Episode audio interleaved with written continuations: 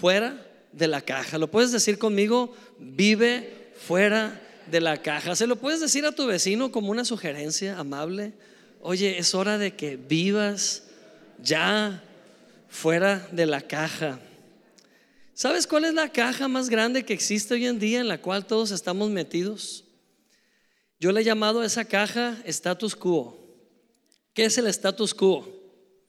El status quo, yo tuve un programa de entrevistas llamado status quo hace tiempo, pero en realidad status quo no significa otra cosa que el estado actual de las cosas. Si yo te pregunto en este momento, ¿cuál es tu status quo? Yo me estoy refiriendo cómo están las cosas en tu entorno, cómo están las cosas en cada esfera de tu vida. ¿Qué está pasando con tu vida en este momento? Y si tú lo procesas a través del alma, si tú lo procesas a través de tu mente y lo que sientes, tal vez tu reporte va a ser muy triste. Me vas a decir, mi status quo, no, pues es que ahorita no ando muy bien que digamos y no he estado muy animado por lo que veo, he estado un poco enfermo y puedes comenzar a hablar lo que tus ojos perciben y lo que tu alma siente y no son muy buenas noticias que digamos. Es una caja, es una caja en la que cada quien está metido. Y digo que es una caja porque ¿qué pasa cuando estás dentro de una caja? Vean la imagen, por favor. Esta imagen nos proyecta o nos hace sentir que estamos en el fondo de una caja viendo hacia el exterior o hacia el cielo, ¿correcto? Cuando tú vives dentro de una caja, estás destinado a ver la mayor parte del tiempo cuatro paredes que te rodean y son limitantes. Son limitantes para tu paz, son limitantes para el bienestar, para la comunicación con los tuyos. Siempre hay algo, un pendiente que arreglar y se van los días en medio de tantas cosas que resolver a través del alma. Pero hoy tengo buenas noticias. Dios no te creó para habitar en una caja. ¿Puedes decir amén? Dios no te creó para, para vivir a través de un status quo o que te mantengas consciente de un status quo. Dios te creó para reinar con Él por la eternidad desde ahora. Y Dios no reina desde una caja. Dios no reina desde un status quo. Esta sociedad desde que tú naciste y yo nací, nos colocó en una caja. Esa caja puede tener que ver con la cultura, esa caja tiene o puede ver, tener que ver con, con las tradiciones, esa caja puede tener que ver con nuestro antecedente familiar, con lo que se practicó, se practica con nuestra familia. Ese status quo siempre está ahí latente y presente. Y sabes, Dios quiere que aprendas a salirte de esa caja y comienzas a vivir ya no en función de las condiciones con las que naciste. Comiences a creer que eres ciudadano de un reino eterno, que eres ciudadano de la eternidad. Estamos aquí en la tierra por cuestiones de orden, en algún cuerpo tuvimos que habitar, Dios nos puso en un hogar, nos bendijo con papás, nos bendijo con hermanos, pero a partir de ese momento hay decisiones que tomar. Tienes un espíritu nacido de nuevo dentro de ti. Y ese espíritu es un recordatorio constante de que Dios te creó para sus planes y propósitos. Amén. Lo más lamentable y trágico es que el hombre ha hecho de su relación con Dios y de la iglesia una caja. Ha hecho del cristianismo un status quo. Ha hecho de el ser cristiano como su nuevo conjunto de condiciones y circunstancias en las que ahora yo estoy conviviendo o teniendo, Dios no quiere ser tu caja. Amén. Dios no quiere ser tu nuevo status quo. Dejaste Egipto para entrar a Canaán, ok. Dios no quiere ser un territorio en el cual estés habitando. Dios no quiere ser una limitante en tu vida. Conocerás la verdad y la verdad te hará libre. Dilo conmigo, conocerás la verdad y la verdad te hará libre. Amén. Yo aquí tengo una caja. ¿Cuántos lados tiene la caja, dijimos? Cuatro. Lo podemos ver desde dos puntos de vista.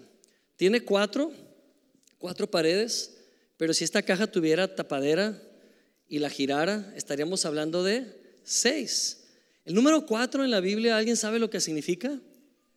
El 4 apunta a mundo terrenal, todo lo relacionado con este planeta y lo que aquí hay. La palabra griega para mundo es cosmos. Y cosmos, hay tres connotaciones de cosmos. Cosmos, planeta, físico.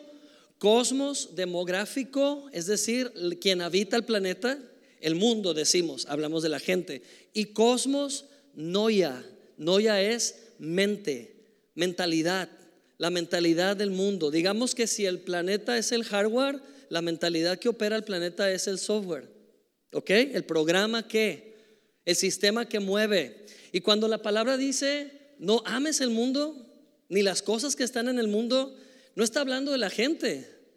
Él amó a la gente. Sería una contradicción decir, porque de tal manera amó Dios al mundo y después leer en, en primera de Juan 2.15, no amen al mundo.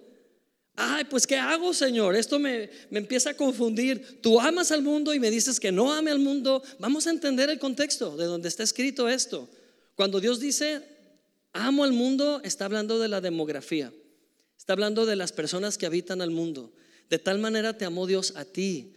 Aun cuando tú eras pecador, Cristo dio su vida por ti. Te amó desde antes de que nacieras. Amén. Él ama a la creación. Él ama a sus hijos. Él ama al ser humano. Pero vamos a leer juntos, primera de Juan 2.15, y comienza precisamente con la frase contraria. Lo vamos a leer en voz alta todos juntos. ¿Les parece? Dice, no amen al mundo ni las cosas que están en el mundo. Si alguno ama al mundo, el amor del Padre no está en él. Porque todo lo que hay en el mundo, es decir, los deseos de la carne, ¿qué más? Los deseos de los ojos y qué más? La vanagloria de la vida no provienen del Padre, sino del mundo. Amén. Está hablando del sistema que domina este mundo. ¿Te das cuenta cómo estamos viviendo días bien extraños donde las cosas están cambiando completamente de valor? Lo que antes se valoraba como honorable ahora es despreciado y ahora lo despreciable se está honrando. ¿Te has dado cuenta de eso? No estamos locos por darnos cuenta. La nueva normalidad está haciendo que las personas comprometan estos principios bíblicos eternos, pero la promesa es que aunque la tierra y el cielo pasen, mi palabra nunca pasará. Amén, mi palabra es eterna. Entonces nos conviene apegarnos al sistema de Dios, no al sistema del mundo. El mundo te dice, tú perteneces a esta clase, tú perteneces a este grupo porque ahí naciste. El mundo nos pone en cajas desde que nacemos. El mundo nos pone en una competencia extraña entre seres humanos y seres humanos. Pero Dios te dice, no ames ese sistema. Ni siquiera le des cabida en tu vida. Porque si tú le das cabida a esos sistemas, ¿qué dice? El amor del Padre no está en ti. Paréntesis. He escuchado a muchas personas predicar esto diciendo, no veas al mundo porque Dios no te va a amar. No ames al mundo porque Dios te va a negar su amor. No está hablando de eso. ¿Sabes de qué está hablando?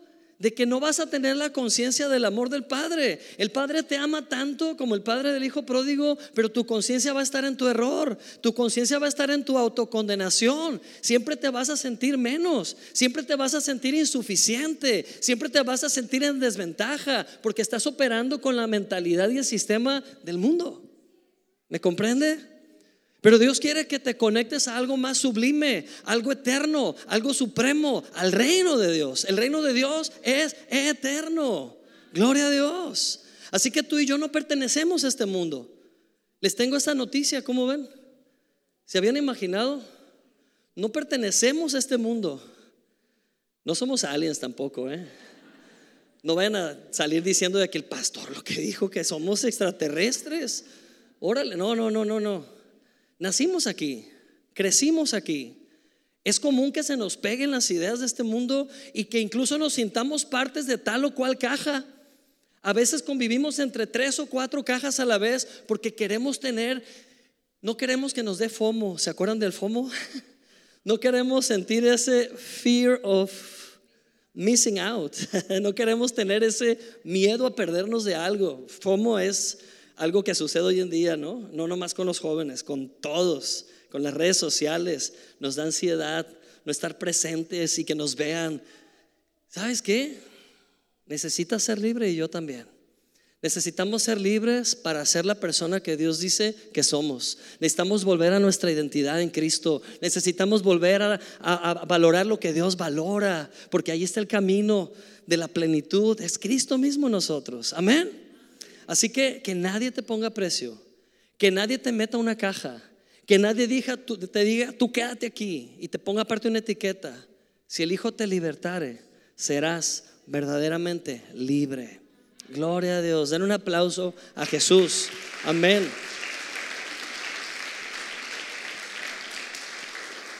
Gloria a Dios. Y cuando yo leo primera de Juan 2.15, a mí me, me explota la cabeza cuando leo este pasaje, porque está hablando de tres cosas con las cuales los seres humanos constantemente nos enganchamos. ¿Te has dado cuenta? Que todos los problemas que tenemos, emocionales, de ansiedad, crisis existenciales, estamos en la era de la ansiedad simultánea o la ansiedad repentina. La ansiedad es la enfermedad del siglo, ¿te das cuenta? Estamos hablando que ahora hay hasta estrés para mascotas, hay estrés en bebés. ¿Tú crees que eso es normal? Eso no es normal, es el sistema del mundo. El mundo nos quiere vender ese sistema. Pero tú y yo tenemos al Espíritu que da vida y da libertad. Ya está incluido en ti. Él no va y viene. Esa es una idea que el diablo promueve mucho, ¿verdad? Que si te portas bien, el Espíritu Santo se queda contigo, pero si, te, si fallas, si te equivocas, Él se va y te abandona. Dice Hebreos 13:5, yo nunca te dejaré, yo nunca te abandonaré. Y es la palabra que Dios da. Amén. Esa es la garantía que tenemos. Gloria a Dios. Así que, amados hermanos, tres cosas que nos hacen seguir metidos en la caja. Los deseos, dice aquí, de la carne. ¿Qué son los deseos de la carne? Lo que tu alma te dice que necesitas, lo que tu alma te dice que es prioridad. ¿Te das cuenta cuánta banalidad puede haber en los deseos de la carne? Los deseos de los ojos, esa es la segunda cosa. ¿Y qué más? La vanagloria de la vida. ¿Sabes que Adán y Eva tenían toda la autoridad del cielo en ellos? De hecho, fueron nombrados administradores supremos del planeta y ellos no iban a morir jamás. Estaban diseñados para vivir por la eternidad. ¿Qué pasó con Adán y Eva? Ah, es que el diablo vino y les robó la autoridad. No, el diablo no les robó nada.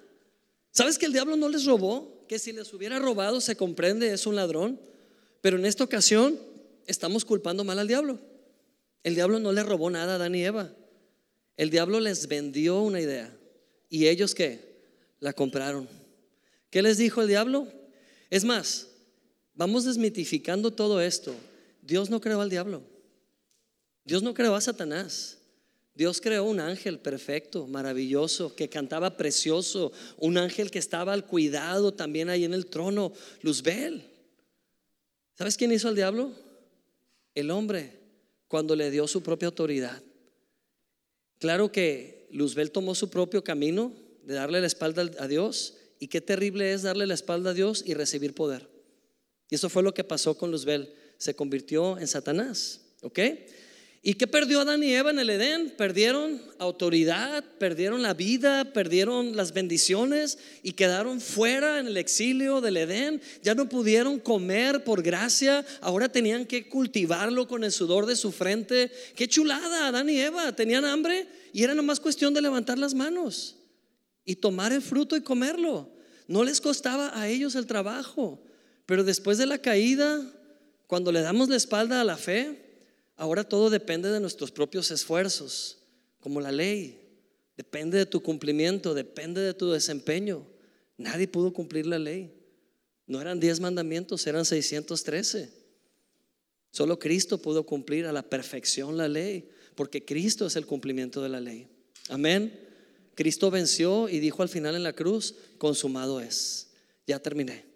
Ya terminó por ti y por mí. Pero ¿sabes qué? Adán y Eva cedieron la autoridad, le entregaron la autoridad a Satanás. Ahora, decía hace algunas enseñanzas pasadas, Señor, ¿por qué te tomó cuatro mil años enviar a Jesús desde la caída hasta el nacimiento? ¿Por qué no comprimiste el tiempo? Nos hubiéramos ahorrado muchos milenios de problemas, de todo lo que se, todo lo que desató a nivel global por ese, ese vacío de, de, salvación. ¿Por qué fueron cuatro mil años? Porque de la caída del hombre a Jesús fueron cuatro mil años cronológicamente hablando. ¿Sabes por qué? Porque Dios no es ningún asaltante. Él no entra de una manera interrumpida a poner orden sin tomar en cuenta las mismas leyes que Él estableció. Él le dio al hombre autoridad y el hombre regaló su autoridad. Ahora era tiempo de venir a recuperar esa autoridad, pero para que eso pasara, durante cuatro mil años, el mismo hombre responsable de la caída debía clamar por un Mesías, debía anunciar el advenimiento, debía decir que venga el Mesías, que venga el Mesías, para que esa autoridad que estaba en el hombre se em-, empleara y el verbo se hiciera carne. Cuatro mil años después, el verbo se hizo carne. Lo anunciado por Isaías, lo anunciado por cada profeta, cobró vida, nació Jesús y Jesús vino a la tierra como humano. Era necesario que adoptara cuerpo humano. ¿Para qué? Así como el primer hombre comprometió la autoridad, el segundo hombre llamado Cristo recuperará la autoridad legalmente. Amén. Yo siempre decía, Jesús, tú hubieras podido llegar directo al pesebre y de ahí agarrar una espada y matar al diablo. Hubieras podido hacer eso. ¿Por qué tuviste que ir hasta la cruz? Porque era la única forma legal de recuperar lo perdido. Sin derramamiento de sangre no hay perdón de pecados. Amén para que tú pudieras ser llamado digno, el que ya era digno debía ser llamado indigno. Para que tú pecador que naciste en pecado al igual que yo pudiéramos ser sentados en el trono de gracia, era necesario que el que nunca pecó, llamado Cristo Jesús, fuera tratado como malhechor, como delincuente, aunque nunca pecó, porque Él tomó tu lugar y mi lugar. Fue un acto legal, ¿comprendes? Satanás ya no pudo hacer nada, quedó desarmado. Estaba anunciado desde, desde el Génesis, desde el Edén, la mujer tendrá a su simiente, a su hijo, y tú serpiente le vas a herir qué? El talón, el calcañar, el talón del pie. Pero el hijo de la mujer te va a aplastar la cabeza, te va a destruir, te va a aplastar la cabeza. Y justo eso sucedió. La cruz fue la mordida de la serpiente en el talón, pero la resurrección fue el pisotón en la cabeza de la serpiente. Amén. Por eso ahí está pagado legalmente tu salvación, mi salvación, tu libertad, mi libertad. Ahora, retomemos primera de Juan 2.15. Tres cosas que Jesús ya venció por ti y por mí y te lo quiero comprobar. Tú puedes vencer sobre los deseos de la carne porque Jesús ya venció. Dice la Biblia en los Evangelios que Jesús fue llevado a dónde? Al desierto por el Espíritu. ¿Para qué? ¿Para tener unas vacaciones? Para tener unos días de relax, para ser tentado por el diablo. Yo, yo que Jesús hubiera dicho, oye Padre, no me quieras tanto. ¿Por qué me estás mandando al desierto para ser tentado por el diablo? Es como si yo les dijera, oigan, ¿qué creen? Voy a mandar a Caleb a una colonia de muerte para que los cholos le den una lección. ¿Qué clase de padre sería yo si hago eso, no? Y cuestionamos por qué Dios permitió que Jesús fuera llevado al desierto. ¿Sabes por qué? Porque era la única forma de que Jesús hiciera el trabajo sucio para que tú no lo hicieras. Amén. Si Jesús no hubiera ido al desierto a ser tentado por el diablo, ese sería nuestro pan diario. Todos los días luchar con un enemigo maligno que nos esté tratando de robar la herencia. ¿Qué sucede? La diferencia es que ya tenemos la victoria. Jesús la pagó. Amén. Entonces Jesús fue llevado al desierto después de ayunar. Pero antes de ayunar, ¿dónde estuvo Jesús? ¿Cuál fue la parada anterior? Jesús fue al Jordán, al río Jordán y fue bautizado por Juan Bautista y cuando salió de las aguas se hizo un acto público del cielo donde se escuchó la voz de Dios, imagínense qué tremendo, se escuchó la voz de Dios diciendo, este es mi Hijo amado en quien tengo complacencia. Dios afirmó a su Hijo en público, amén. Dios le dio afirmación al Hijo en público. ¿Cómo se habrá sentido Jesús? Que después de eso dijo Jesús, Padre, llévame a donde quieras, a hacer el trabajo que quieras. Yo sé por qué estoy aquí en el mundo. Yo no he venido al mundo de vacaciones, yo he venido al mundo a recuperar lo que se había perdido. Amén. He venido a este mundo a salvar la vida de cada uno de estas personas porque son valiosas para ti. Gloria a Dios. Aleluya. Amén. Entonces, por favor subrayen ahí en sus notas mentales o en papel la palabra amado.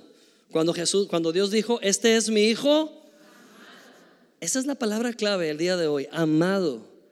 Entonces Jesús es llevado al desierto, aparece la serpiente antigua, el mismo que hizo caer a Adán y Eva, ahora venía a atacar al segundo hombre. Lo que él no sabía es que el segundo hombre no era igual que Adán. segundo hombre venía claramente con un propósito y era recuperar legalmente. Entonces la serpiente viene y le dice, si eres el Hijo de Dios, ¿sabes que acaba de decir Satanás una gran verdad? Pero es una verdad a medias, no es una verdad completa. La verdad completa la dijo Dios en el Jordán. ¿Qué dijo Dios? Este es mi Hijo amado. Y la serpiente dice, si eres el Hijo, omitió de Dios. ¿Por qué? ¿Por qué no dijo amado? Porque no es tonto. No es sabio, pero no es tonto. ¿Ok?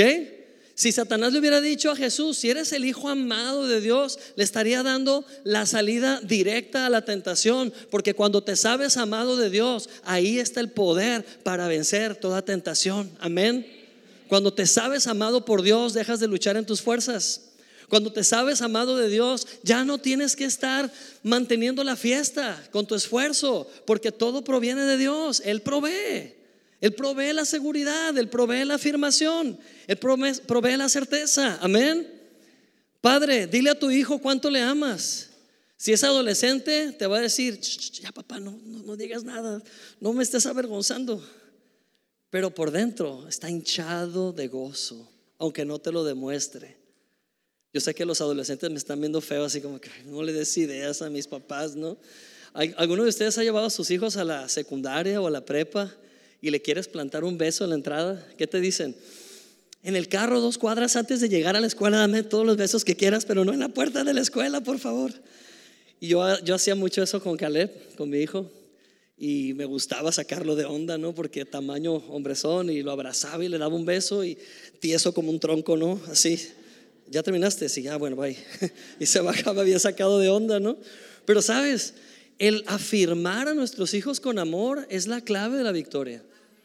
Si tú no afirmas a tus hijos con amor, créeme que hay un mercado afuera de opciones, hay, una, hay un mercado todo confuso afuera de tantas opciones tan locas que tus hijos no necesitan. Tus hijos son una creación gloriosa, perfecta de Dios y necesitamos preservar ese diseño que Dios hizo. Amén. Gloria a Dios. Así que Jesús le contestó al diablo. Ah, porque el diablo le dijo, si eres el Hijo de Dios, haz que esas piedras se conviertan en pan o en, no sé, una chabata con un queso ahí, provelón. Haz que se haga un sándwich ahí, un pan, y cómetelo porque tienes hambre. ¿Qué es eso? Los deseos de qué? De la carne. ¿Y sabes qué? Jesús venció la tentación diciendo, escrito está, no solo de pan vivirá el hombre, sino de toda palabra que sale de la boca de Dios. Amén. Jesús acababa de comer la palabra que vino de la boca de Dios en el Jordán. Estaba saciado, no necesitaba ofertas, no necesitaba ser tocado en su carne. Y él venció los deseos de la carne por ti y por mí. Amén. Gloria a Dios. Después la serpiente dice, ok, primer primero 1 a 0, ya me ganó, vamos a ver si ahora le gano. Y le dice, ¿ya viste todo lo que hay alrededor? Todos los reinos, todas las riquezas, yo te las regreso, yo te las entrego. Esta era una verdad. Satanás estaba diciendo una verdad. Tenía dominio sobre todo lo creado porque Adán le dio ese dominio. Y le estaba diciendo Satanás, si te arrodillas y me adoras, te regreso todo. Los deseos de los ojos. Le dijo, mira, todo esto que ves, te lo daré y la Cheyenne también. Pero, póstrate y adórame. Y Jesús tenía claro lo amado que Él era y que Él era el Hijo del Creador. Y Jesús dijo, escrito está, al Señor tu Dios adorarás y a Él solo servirás. Amén. El enfoque puesto en el lugar correcto. Si tú no estás poniendo tus ojos en Jesús, créeme que va a ser fácil caer en ese tipo de negociaciones. Pero cuando tú te sabes amado, cuando sabes que eres el hijo amado de Dios, no necesitas ninguna oferta, ninguna catapizia, ¿verdad? Sabes que lo que es de Dios es tuyo. Y dijo la serpiente, 2 a 0. Ya me está venciendo, me queda una oportunidad, con una que le gane. Entonces le dice Satanás, súbete al pináculo del templo a la parte más alta, al domo, y tírate, para que los ángeles de tu Padre vengan y te rescaten. ¿Sabes qué estaba tocando ahí Satanás? Demuestra tus influencias, Demuestra que tienes palancas. Demuéstrale al mundo quién eres. Que vean que es el Hijo de Dios. Jesús no ocupaba hacer eso. Él sabía quién era. ¿Y qué hizo Satanás? Tocar la vanagloria de la vida. Y Jesús venció diciendo, escrito está, no tentarás al Señor tu Dios lárgate de aquí, Satanás. Y Satanás salió huyendo, derrotado para siempre. Así que Satanás no puede tocar esas tres áreas en tu vida porque tu vida está escondida en Cristo Jesús. Amén. Gloria a Dios. Aleluya. Uh, amén. Tú no necesitas una caja para ser alguien. Tú no necesitas vivir dentro de una caja para sentir que perteneces o que te incluyen. Tu vida está a la diestra de Dios, sentado en el trono de justicia, ya. Tu espíritu está sentado ahí, ya. No cuando mueras. ¿Cuántos tienen un espíritu eterno? Pues es que no hay de otra. Amén. ¿Quién tiene al Hijo? ¿Quién tiene a Cristo? ¿Quién recibió a Cristo en su corazón? ¿Es esta una realidad en tu vida? Entonces también es una realidad que ya estás sentado con Cristo en los lugares celestiales. Amén. No perteneces a ninguna categoría humana que el hombre mismo te ha querido imponer. En la India, la gente nace destinada a una casta. Y esas castas son un tema religioso. Los de la India tienen millones de dioses, es el país más, es, es un país politeísta, ¿no? Y es un país animista también, creen en espíritus y demás. Para ellos una cucaracha se puede convertir en un ídolo, en fin, son muy creativos. Pero sabes, en la India tienen un Dios supremo. Se me fue el nombre en este momento, no sé si es Shiva, pero ahorita voy a acordarme. Y este Dios supremo tiene diferentes partes en su cuerpo y cada parte de su cuerpo representa cada casta de las personas. Puede que te haya tocado nacer de los pies de ese Dios, entonces te toca ser una casta baja. O puede ser que tuviste la fortuna de nacer de la cabeza de ese Dios, entonces siempre vas a ser casta alta. Y los indios, aparte que es un pueblo numerosísimo, millones y millones y millones, pues tienen que competir entre ellos para sobresalir y es una carrera horrible de competencia, de depresión, de suicidio. Tú y yo nacimos de nuevo como hijos amados herederos de Dios. Y eso es incuestionable. Tú ya no tienes que seguir buscando pertenecer a nada, porque ya perteneces a la familia de Cristo. Amén. Así que, ¿cómo ser libres de la caja? Me viene a la mente el chavo del 8, cuando se mete a su barril. Y es todo lo que tiene el pobre, ¿verdad? Y me encanta ver los memes que ponen en las redes sociales. Hace poco veía que un meme que decía conspiración, así como conspiración, idea de conspiración del chavo del 8 y venía como un corte transversal del barril y se veía que el barril nomás era la entrada, pero abajo del barril había un ingreso a una bóveda que era como un loft, así como un departamento de tres pisos con tina de hidromasajes y todo, ¿no? La gente, ay Dios. Pero sabes, todo mundo busca un barril, todo mundo busca una caja, porque es tu zona de confort. Yo veo, yo creo que si espiritualmente viéramos a la humanidad, miraríamos a mucha gente caminando atados a una caja a veces la caja está vacía, pero le da a la persona el sentido de que le pertenece algo, tiene control de algo, aunque sea de este espacio, pero este es mi control, aquí pongo mi autoridad. Si tú abandonas esto, no hay límite.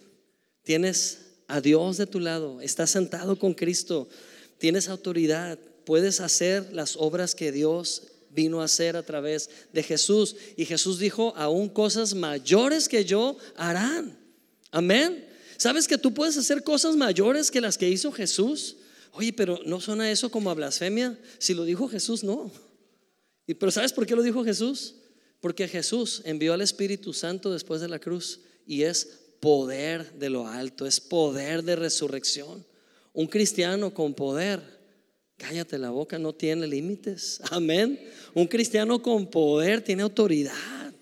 Me encantan las historias que Perla compartía hace un momento de sanidad porque de, ver, de veras, si alguien nos estuviera grabando y nos subiera a YouTube, se haría viral ese video por par de locos que están saliendo ahí, ¿verdad? Echando fuera la enfermedad.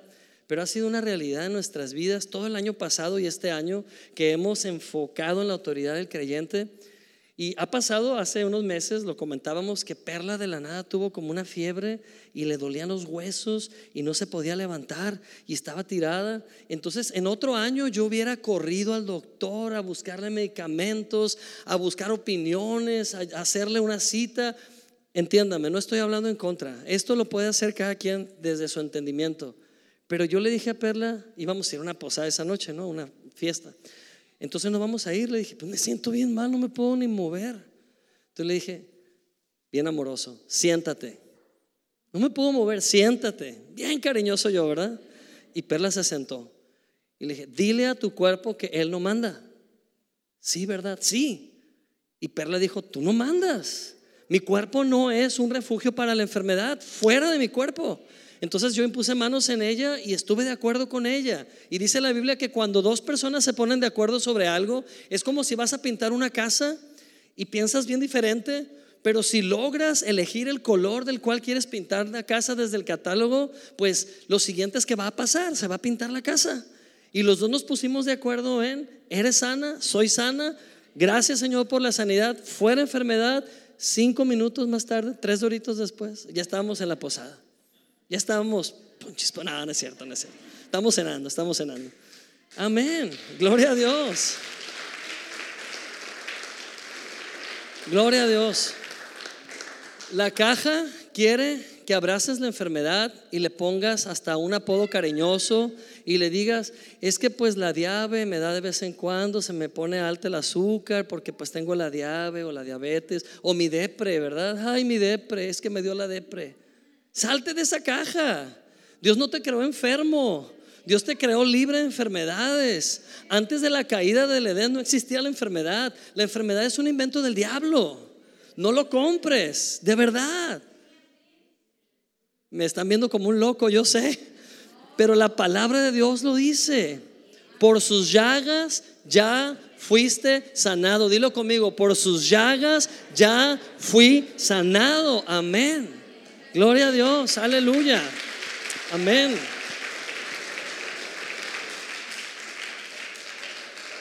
En esta iglesia, lo que va de este año pasado y este año, ha habido casos de niños sanando de autismo, ha habido muchos casos de cáncer completamente sanadas las personas, ha habido casos de tumores que en el momento se han ido, hemos visto personas que sus ojos con, cerrados con cataratas han sanado, Hemos visto tantas sanidades, amados hermanos, y sabe que es el tiempo en el que menos nos hemos estresado ni presionado porque algo pase, simplemente lo hemos visto como algo naturalmente espiritual, espiritualmente natural, porque esa es nuestra naturaleza nueva.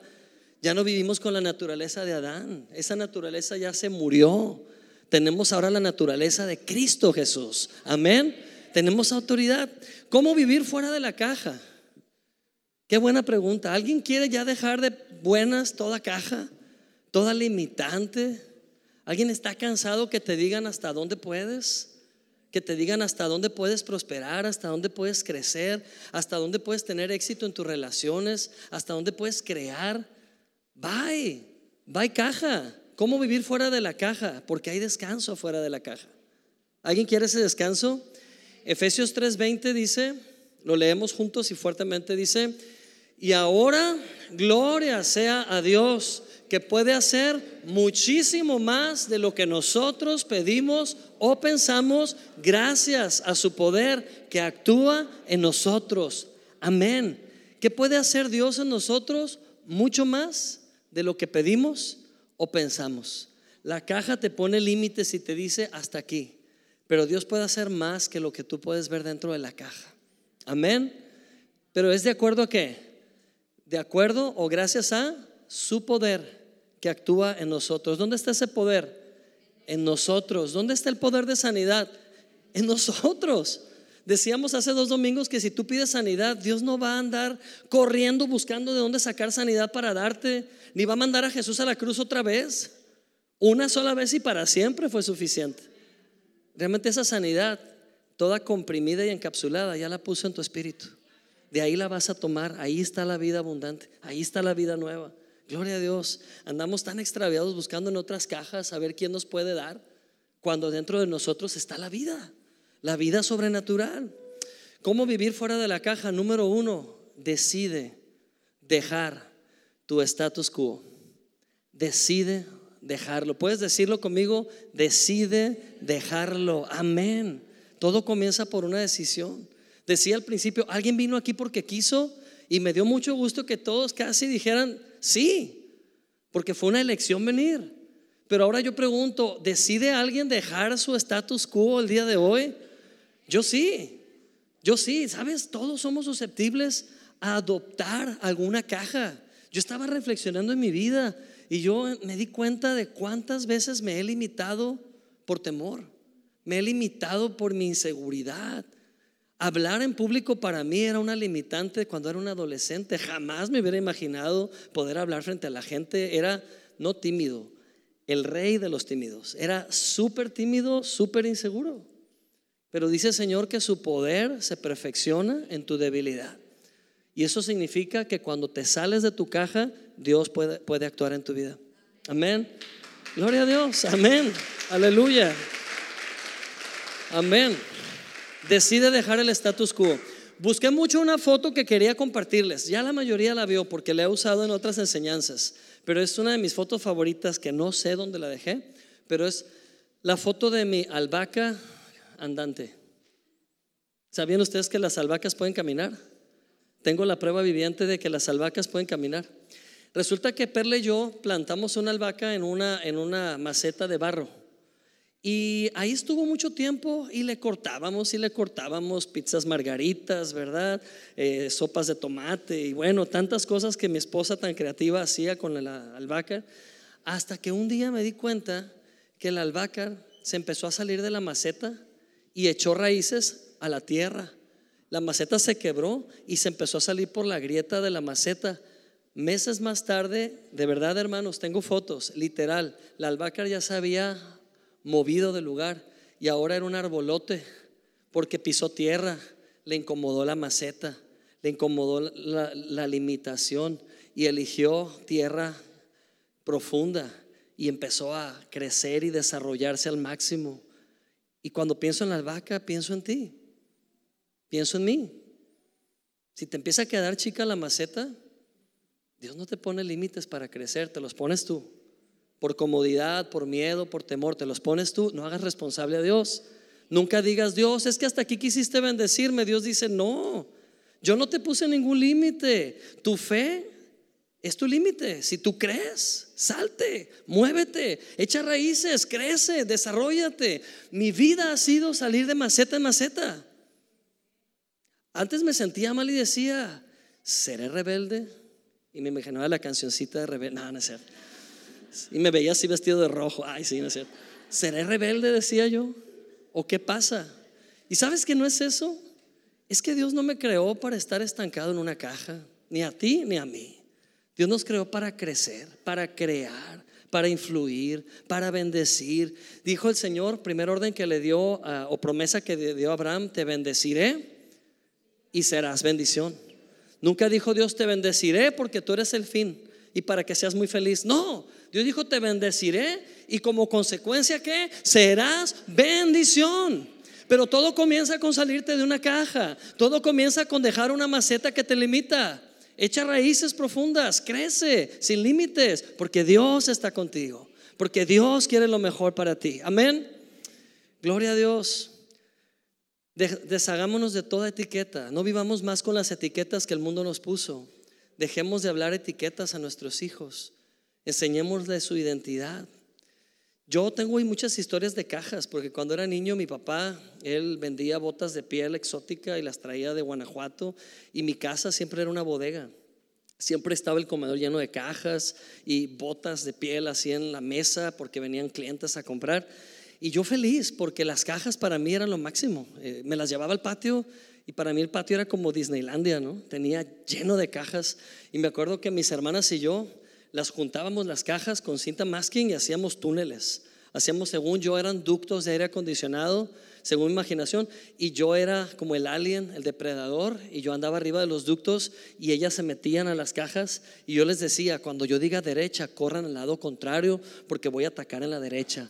Y ah, bien emocionante el juego del alien famoso, y se metían otros niños también vecinitos y un corredero de chamacos en los túneles de cajas, y yo para añadirle eh, efectos especiales y más emoción al juego, me traje una piedra de cuchillo, de estas para afilar cuchillos, así como de esta forma.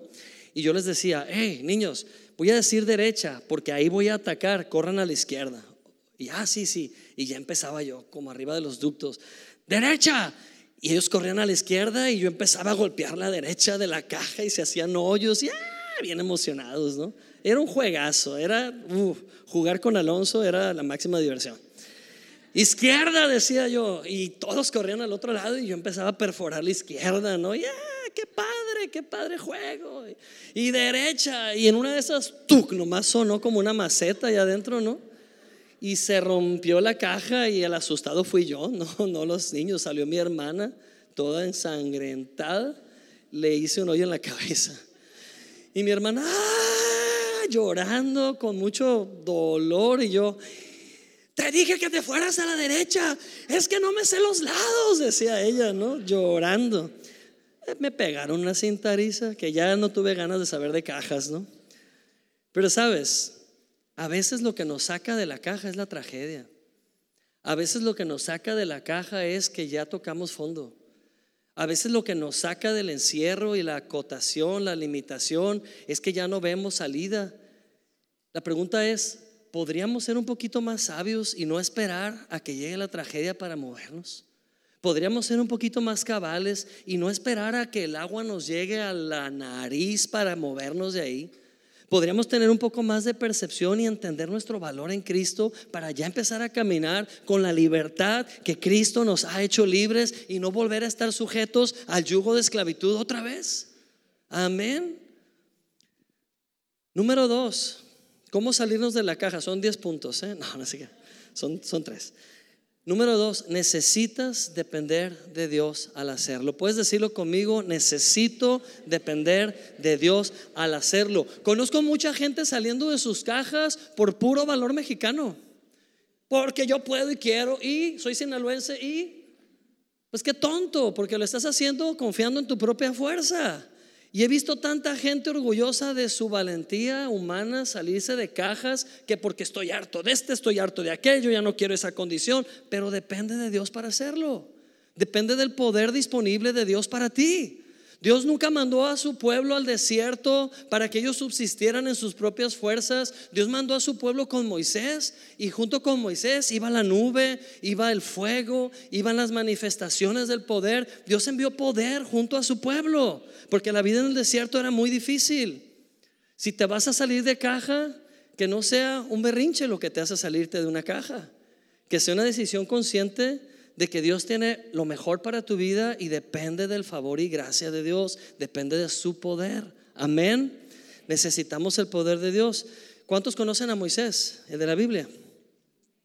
Saben de él, no lo conocen, saben de él, yo también. Hemos leído de Moisés. Moisés era la persona menos indicada para cumplir con ese papel. Eso es lo que digo yo. Dios vio otra cosa. ¿Sí? Moisés estaba acostumbrado a salir de una caja para entrar a otra y luego salir de otra para entrar a otra, salir de Guatemala para entrar a Guatepeor, ¿cierto o no? O sea, Moisés nació en una doble caja, nació israelita, extranjero, en Egipto y esclavo. O sea, todo en contra, lo peor. Pero no fue por azares del destino, fue un designio de Dios que terminó siendo adoptado por la hija de Faraón y brincó de la caja donde estaba a convertirse en el príncipe de Egipto. ¡Wow! O sea, tuvo que cambiar todo su sistema de valores porque entró a una caja nueva. Ahora el enemigo era su abuelo. Ahora el enemigo lo cuidaba a él. Ese es el humor de Dios, ¿no? Pero después Moisés se hartó de ser ese adoptado egipcio que un día vio una injusticia, vio a un soldado egipcio maltratar a un israelita y le salieron sus genes de israelita y mató al soldado egipcio. Y ese día brincó a una nueva caja con una nueva etiqueta, fugitivo asesino, perseguido por los ejércitos de su abuelo y tuvo que correr al desierto a ocultarse y entró a una nueva caja más grande donde ahora él sí sentía que tenía el control de su destino, cuidar ovejas por 40 años. ¡Wow! Felicidades Moisés, qué buena vida agarraste, ¿no? Andar errante en el desierto siempre con ese miedo a que lo estuvieran observando. Duró 40 años esa paranoia. Hasta que un día Dios le dijo, ¿ya te cansaste de brincar de caja en caja? ¿Ya te cansaste de tener el control de tu vida? Ahora soy yo, el gran yo soy, el Dios de tus padres que te llama. Tú vas a liberar a esos cinco millones de israelitas. Y dijo Moisés, yo, pero si soy tartamudo, no tengo ningún ejército, no tengo preparación, ¿cómo voy a ir yo a liberar ese pueblo si es tan numeroso?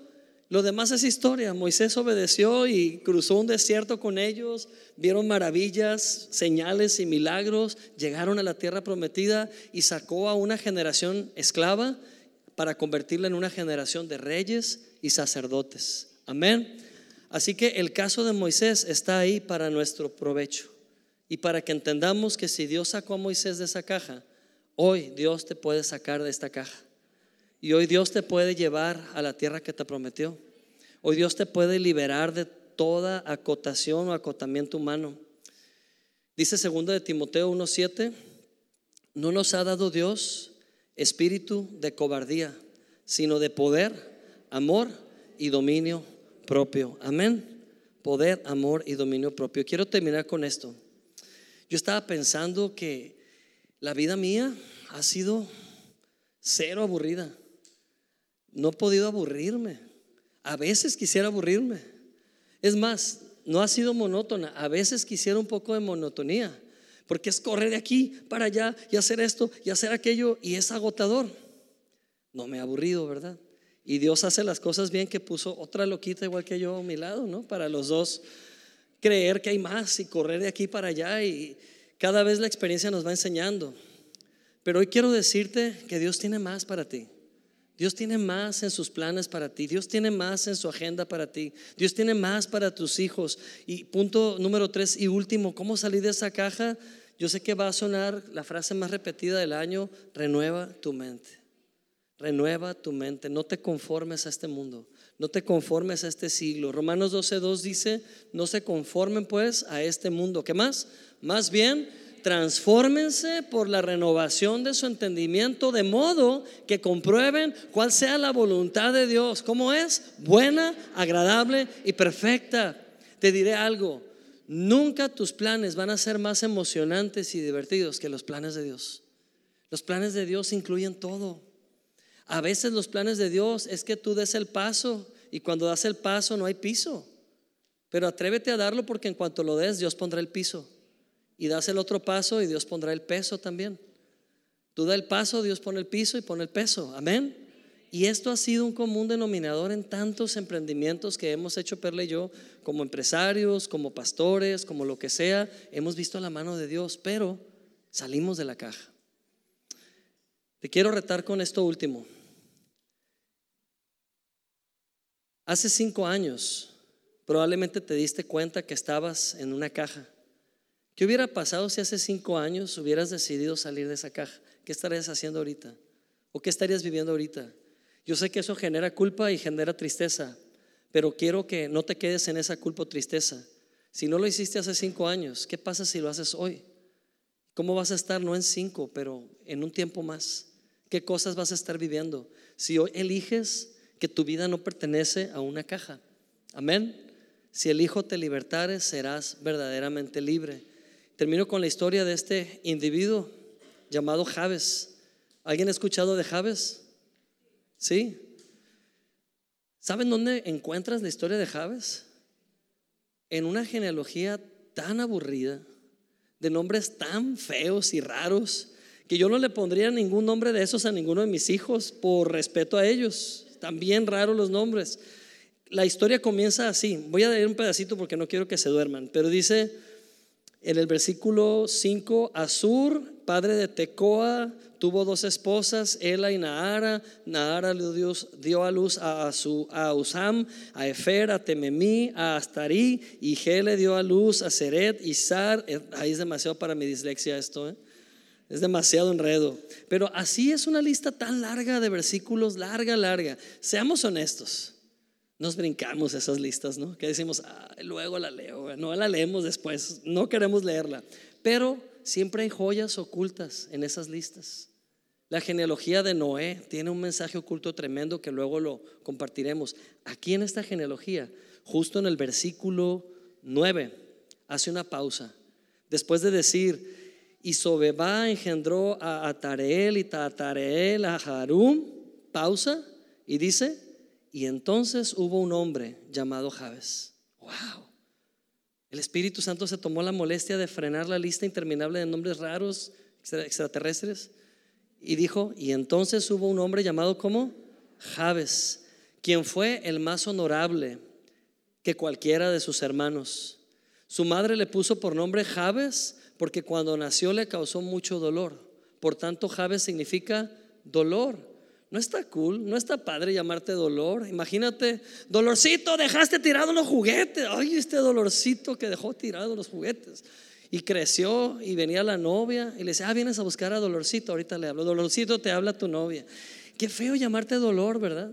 Hace tiempo conocí una muchacha que ella no sabía, pero se llamaba amargura. En hebreo, Mara. Y Mara para acá, Mara para allá, y siempre con muy mala actitud, Mara. Obvio, los nombres tienen un efecto. Haga de cuenta que desde chiquita le decían, amargada, ve las tortillas. Pues iban toda amargada las tortillas, obviamente, porque eso le decían, amargada, ¿no? Y sabes, Javes significaba dolor. Qué feo significado. Pero Javes se salió del status quo y de la caja. Se quitó todas las etiquetas y no permitió que dominaran más el destino de su vida. Hizo, e hizo una oración que cambió toda su historia.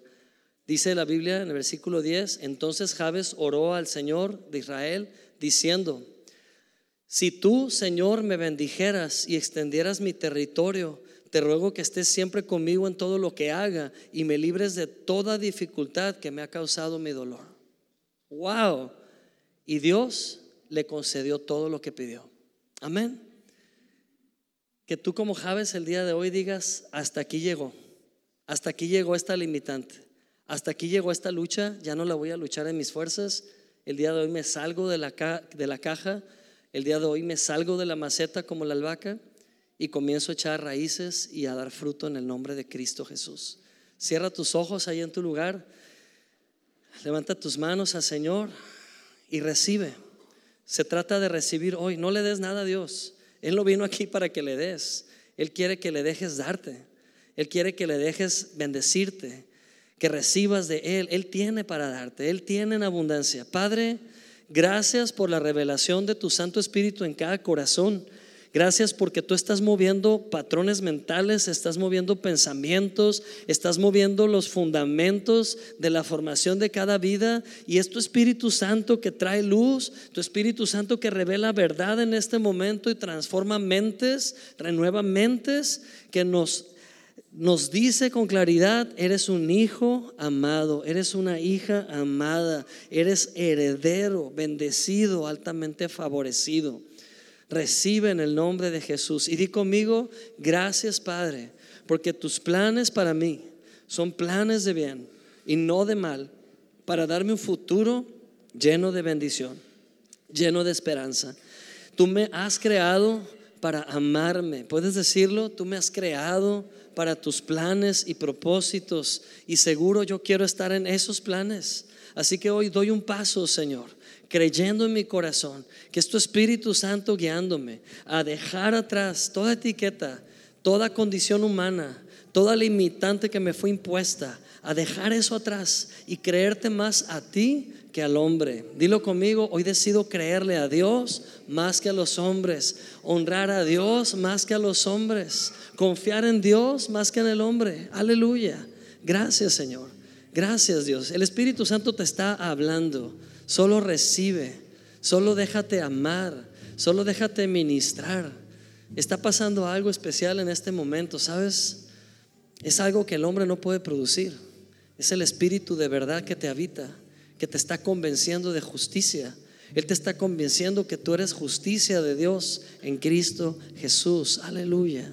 Gracias, Señor. Vamos a adorar a Dios para cerrar este tiempo. Pero antes de ello quiero preguntar si hay alguien aquí que por primera vez ha escuchado esta palabra que por primera vez se ha expuesto a la enseñanza de Cristo, que hoy le brinca el corazón porque necesita a un Salvador, que hoy le brinca el corazón porque sabe que no puede vivir fuera de su propia caja sin un Salvador. Si tú eres esa persona, Dios está tocando la puerta. Si tú abres, Él va a entrar. ¿Quieres que entre? Haz esta oración en fe. Solo repite estas palabras tan sencillas. Señor Jesús, gracias por el regalo de la cruz. Gracias porque en la cruz tú pagaste el precio para salvarme. Hoy recibo la salvación. Hoy recibo el regalo de la gracia, que es vida eterna, vida abundante. Diga conmigo, gracias Jesús, porque mis pecados ya fueron saldados, ya fueron pagados. Hoy recibo ese regalo de justificación por fe. Hoy soy justo de Dios. Y hoy soy salvo por fe en Cristo y tengo la vida eterna. Hoy recibo a Cristo como mi Señor y mi glorioso Salvador. Amén. Gloria a Dios.